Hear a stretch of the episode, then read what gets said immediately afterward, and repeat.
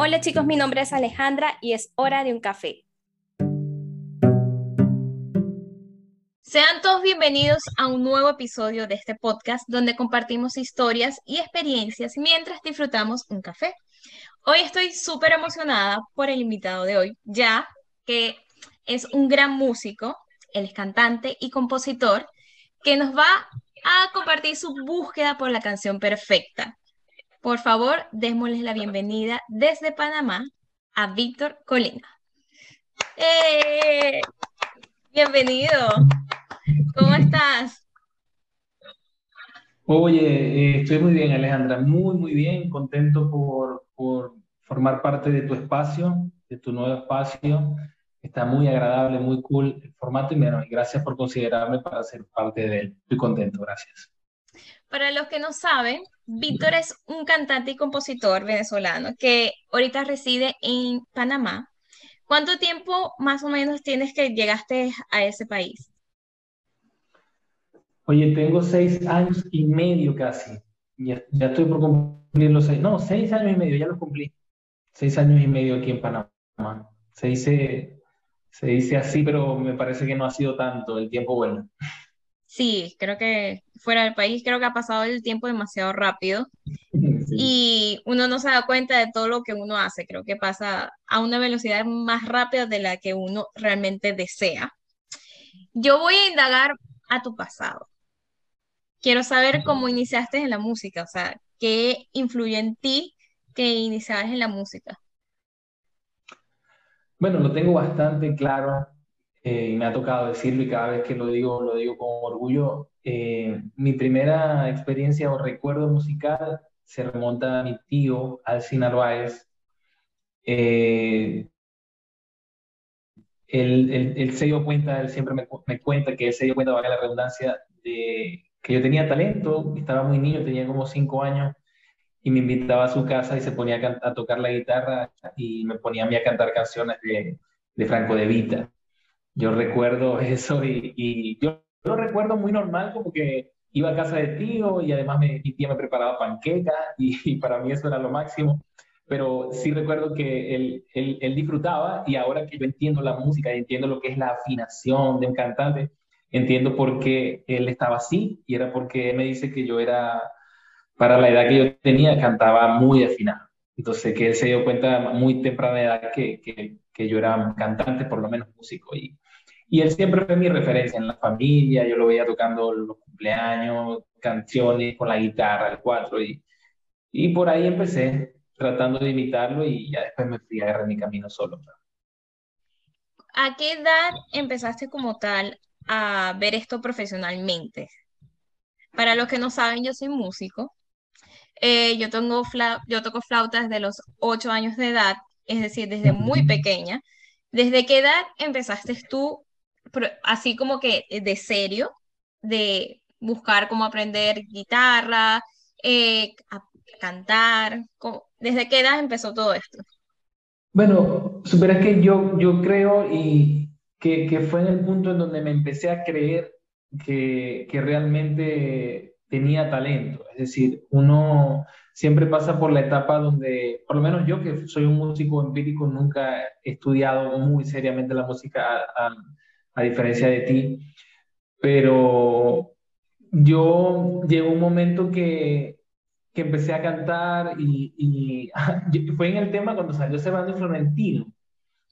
Eh, sí, yo, yo, me ponía, yo me puse a cantar canciones de Sebastián Florentino una vez en la escuela y lógicamente había un revuelo terrible con Sebastián Florentino y eso causó como que una, un acontecimiento en el colegio, como que, oye, hay un muchacho que canta como Sebastián Florentino.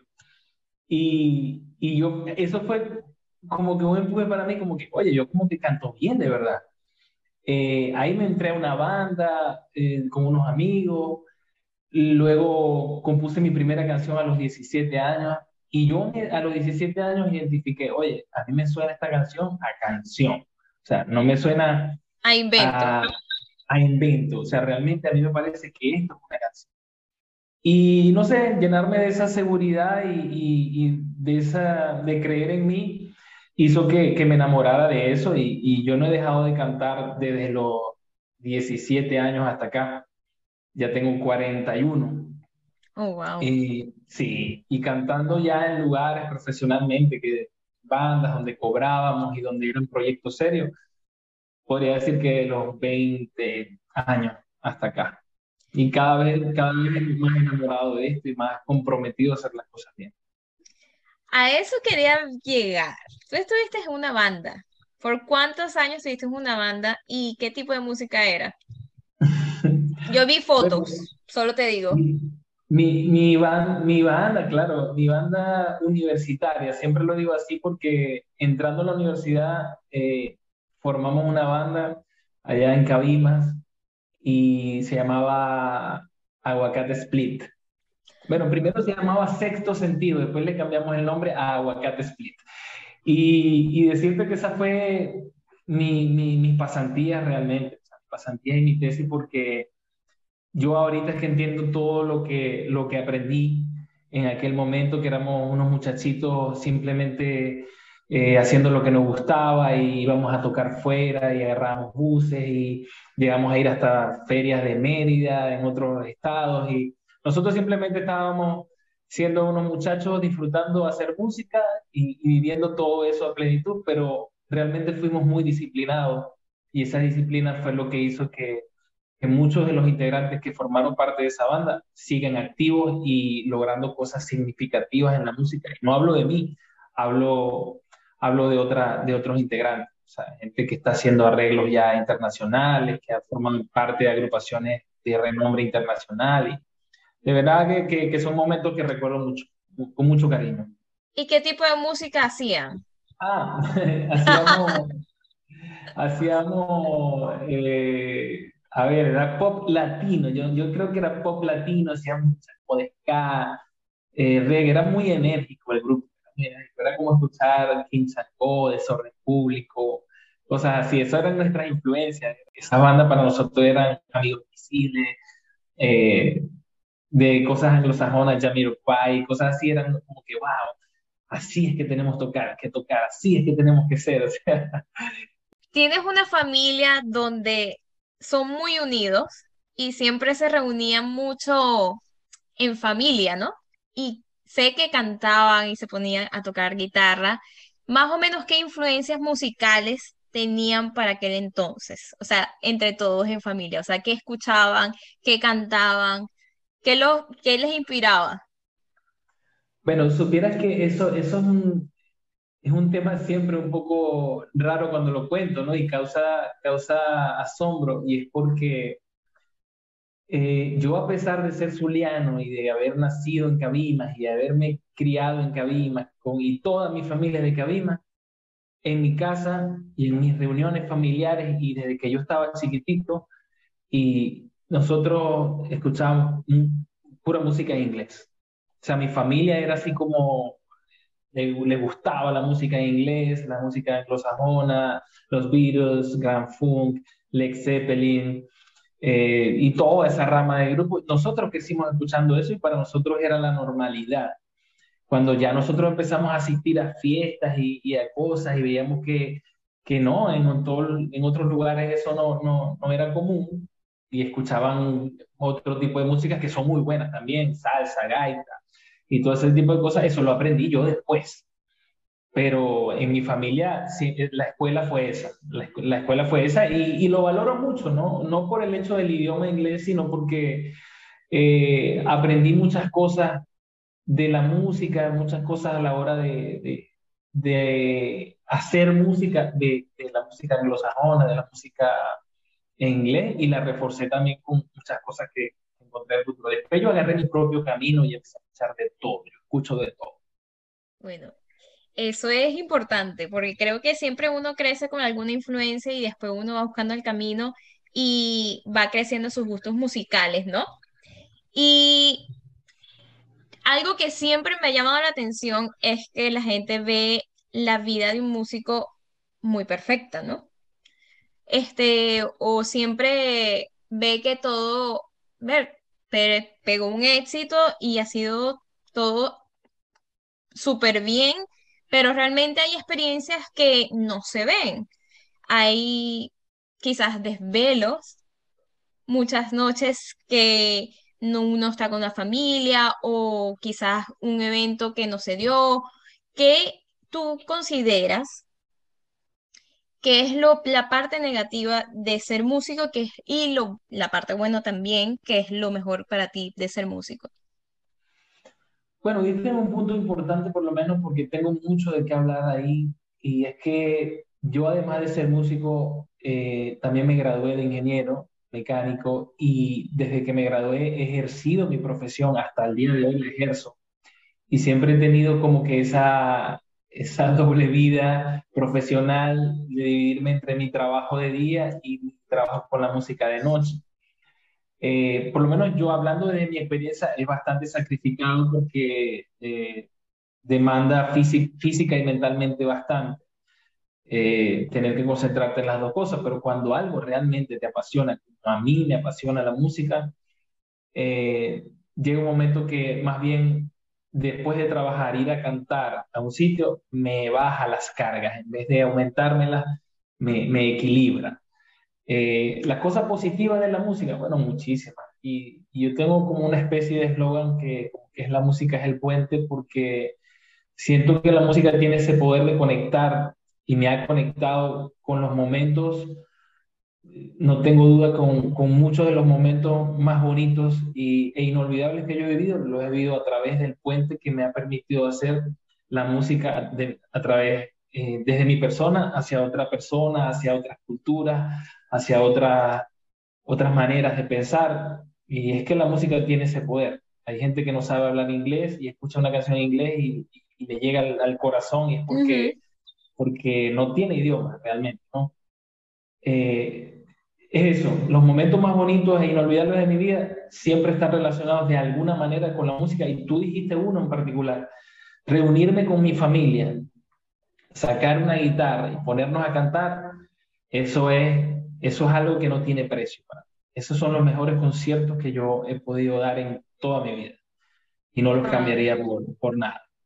Wow. Y lo, lo, lo, lo, negativo de la música, bueno, lo negativo de la música es que tienes que armarte de, tienes que armarte de una fortaleza mental, tienes que aprender a, valorar, a, valorarte tú mismo, tienes que, tienes que, tienes que aprender a, a amar el arte y a la música de una forma pura para que, para que la música te devuelva lo mismo. Es decir, ¿qué quiero, qué quiero decir con esta idea? Que no puedes hacer música esperando a que sucedan cosas. No, yo voy a hacer esto para que sucedan cosas y para que me digan esto o para que me digan aquello y para que le guste a fulanito. Y No, porque hacer las cosas así estás desviando un poco de la pureza de la música que, que debería ser primero sentirte lleno con lo que estás haciendo y cuando tú te sientas lleno te empieza a devolver.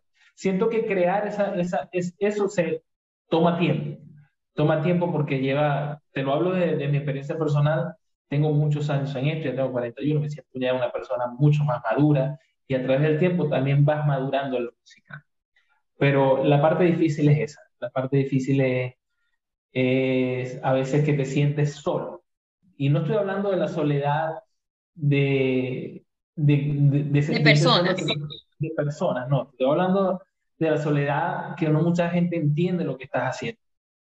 Y, y, te puedes llegar a sentir mal porque la gente no entiende lo que estás haciendo, porque no captó el mensaje que tú querías dar. Pero no se trata de eso.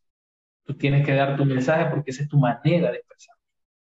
Creo que la música tiene mucho que ver con lo que es una personalidad y la gente a veces se desvía de lo que realmente es para cumplir ciertas expectativas o tienen en mente que simplemente quiero hacer tal cantidad de dinero y tengo que hacer cualquier cosa que, de, que lo que me pidan hacer lo hago. Y creo que la gente también se desvía, se desvía de, de, de eso, de su pasión, de lo que realmente les llena por simplemente cumplir algo, un contrato o Simplemente quiero lograr hacer grande, pero yo no, o sea, voy, a olvidarme de todo lo que, lo que me gusta simplemente porque quiero, me están diciendo que tengo que hacer esto y voy a llegar a eso como sea.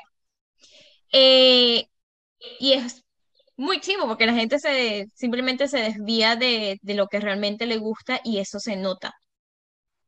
es como lo que dijiste anteriormente, este, es una conexión, la música es conexión. Y la gente te puede, o sea, te puedes agarrar dos cosas, gente que simplemente esté desconectada contigo o simplemente puedes agarrar el éxito porque estás contando una historia y realmente conectas con las personas. Has escrito mucha música y yo quiero saber cuál ha sido tu mejor canción y que, me, y que nos expliques el por qué. Eh, sí, bueno, he tenido la oportunidad de escribir bastante, como, como ya dije, desde que compuse la canción que se llama Regálame a los 17 años, yo ahí empecé a creer en mí y, y dije, tú, o sea, me dije a mí mismo, tú eres un compositor. Eh, y bueno, he tenido la oportunidad de escribir varias canciones. A ver, la pregunta es difícil siempre la, no siempre me la han hecho, me la han hecho varias veces, pero hay un tema en particular, yo, yo amo todas mis canciones realmente, amo todas mis canciones, pero si pudiera decir cuál es la más emblemática o de la cual me siento más orgulloso, es una que no ha salido todavía. realmente, sí, no, no es que no la he hecho, sino que no ha salido, o sea, la tengo ya casi, casi lista y estoy como que convencido que esa es mi obra maestra. Aparte de eso, existe una que es la más emblemática que se llama Para Olvidarte. Para Olvidarte es un tema que escribí hace más de 10, sí, como 10 años aproximadamente, 10, 11 años. Y ese es el tema que, que hasta ahora ha conectado con mayor cantidad de personas que han tenido contacto con mi música. Simplemente es un tema que, que, hace clic y que, que, logra transmitir exactamente lo que yo quería transmitir en el momento que la hice. Y me pasa todavía, tengo la dicha de vivir eso cada vez que la canto, ya 11 años después de haberla escrito, 11, 10 años, ya casi no me acuerdo, cuando se la canto a alguien por primera vez, causa el mismo efecto que causaba hace 11 años y eso para mí me llena de orgullo y satisfacción porque eh, yo siento que la música no, tiene, no debe tener fecha de caducidad. Uno no puede hacer canciones pensando, esta es la música del momento y voy a hacer la canción del momento que dure tres meses y ya después de tres meses se venció. Ya pasó de moda. Ya pasó de moda, se venció. O sea, yo, yo no hago, yo no escribo ni hago música así. Yo hago música para que yo la pueda escuchar o que mi hijo, cuando ya tenga edad suficiente, de escuchar música y de entender música, sienta que está escuchando algo y que pueda sentir lo mismo que, que yo sentía al momento de escribirlo, o que sienten las personas en este año cuando la están escribiendo. Así consigo yo la música, así la he tratado, la he tratado y así es que me siento bien. No me siento bien así. ¿Y qué te inspiró escribir esa canción? Ya yo la escuché. para, para olvidarte, bueno, para olvidarte todo el mundo piensa que yo se la escribí a alguien como muchas de mis canciones, como el 98% de mis canciones que yo se las he escrito a personas eh, en algunos momentos de mi vida. Y me siento orgulloso de las canciones que he escrito. Eh, pero para olvidarte no fue así. Qué irónico, no fue así. Para olvidarte la escribí yo después de escuchar un tema de Andrés Cepeda, un, un cantautor colombiano que yo admiro mucho, y el tema se llama Voy a extrañarte. El tema termina con esta frase, dice, estaré un día más consciente, eh, no, voy a extrañarte para siempre porque jamás podré olvidarte. Así termina la canción. Ah, yo cuando escuché esa canción, y, yo soy muy de letras, yo escuché esa frase y yo dije, wow, qué, qué letrota. Pero me quedó como la cosa, jamás podré olvidar. Yo dije, bueno, yo voy a escribir una canción para olvidar una persona. ¿Qué es lo que tiene que hacer uno para olvidar una persona? Y así escribí para olvidar. Wow. y eh, el estilo musical que tienes, ¿cómo lo defines? Yo creo, bueno, que ha cambiado un poco también esto, desde que estoy haciendo música propia, que es desde el año 2008, 2009, eh, ha cambiado bastante porque lógicamente yo he cambiado.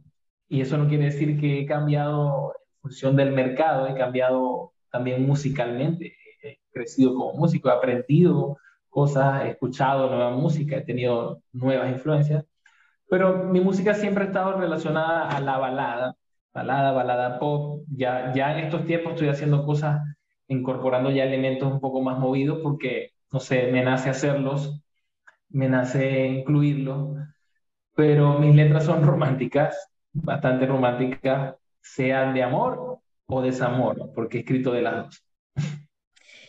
Ahorita me dijiste que tienes una canción que, que tienes en preparación, que está casi, casi por salir.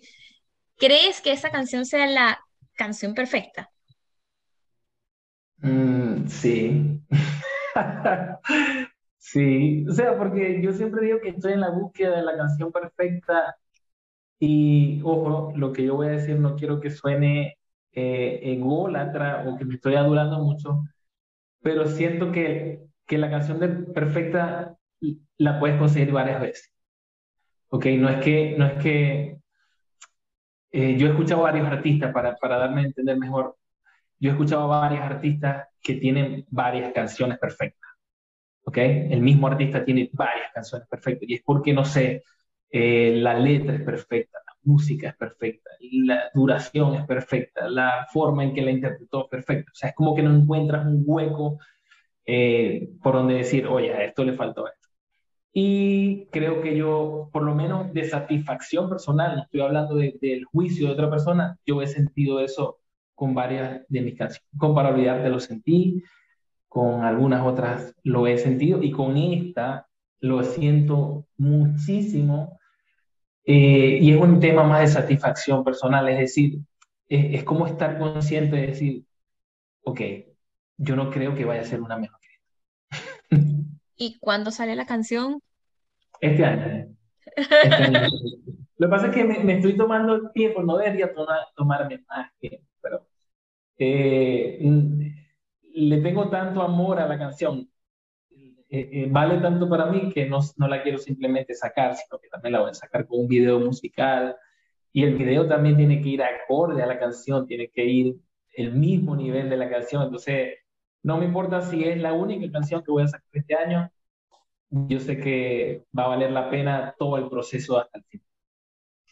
Víctor, para terminar, y creo que va a ser la pregunta más cliché del día, o sea, a nivel musical, ¿cómo te ves en un par de años? En un par de años, bueno, mira, me veo todavía haciendo lo que hago, porque no lo he comentado en esta reunión, pero yo trabajo con la música, además de hacer canciones y de tener mi proyecto musical, yo, yo, yo también soy cantante, o sea, canto en, en orquestas, canto en, en, bandas, en varios proyectos, colaboro con otros artistas, y de verdad que mi, mi, plan a mediano y largo plazo es llegar a un momento donde yo solo pueda, pueda y tenga que trabajar de esto. Mi trabajo sea ir al estudio de grabación. Eh, así me veo en dos años, dos, tres años. Eh, estoy trabajando en función a eso, para que eso sea así. Me veo relacionado con la música. No veo ningún escenario que deje de hacer música, que deje de cantar. Me veo haciendo canciones, me veo escribiendo para otros artistas, algo que no veía antes, ahora sí me veo escribiendo en el futuro para otros artistas. Con el favor de Dios así va a ser, lo declarado para ti. Estoy sumamente agradecida por regalarnos unos minuticos con nosotros, por acompañarnos y compartir todo sobre la música, tu música. Y sé que pronto vamos a estar escuchando esa canción perfecta que tienes por ahí guardadita. Gracias por compartir con nosotros, de verdad. Bueno, gracias a ti, Alejandra, como te dije al principio, gracias a ti por la invitación, por hacerme parte de, tu espacio, eh, que está muy cool. Y, o sea, porque es conectarse con las personas y es, hacer que las personas sean transparentes en lo que son. Entonces, gracias por abrirme esta ventana y bueno, a todas las personas que me escuchan, les envío un saludo a los que me conocen y a los que no, bueno, por aquí estoy, me pueden buscar en, la, en las plataformas digitales como Víctor Colina, en las redes sociales como Víctor Colina, y ahí me van, me van a conocer más a través de mi música. Gracias, muchísimas gracias. A ustedes, chicos, muchísimas gracias por escucharnos. Espero que lo hayan disfrutado tanto como nosotros. Si te gustó este episodio, por favor, no se olviden de seguir a Víctor en YouTube como Víctor Colina y en Spotify para que disfruten de su música. También tiene sus redes sociales como arroba Víctor Colina. Y por supuesto, síganos nosotros en nuestras redes sociales como arroba es un café en Instagram y en Twitter. Los espero el próximo viernes, chicos. Muchas gracias por acompañarnos. Bye.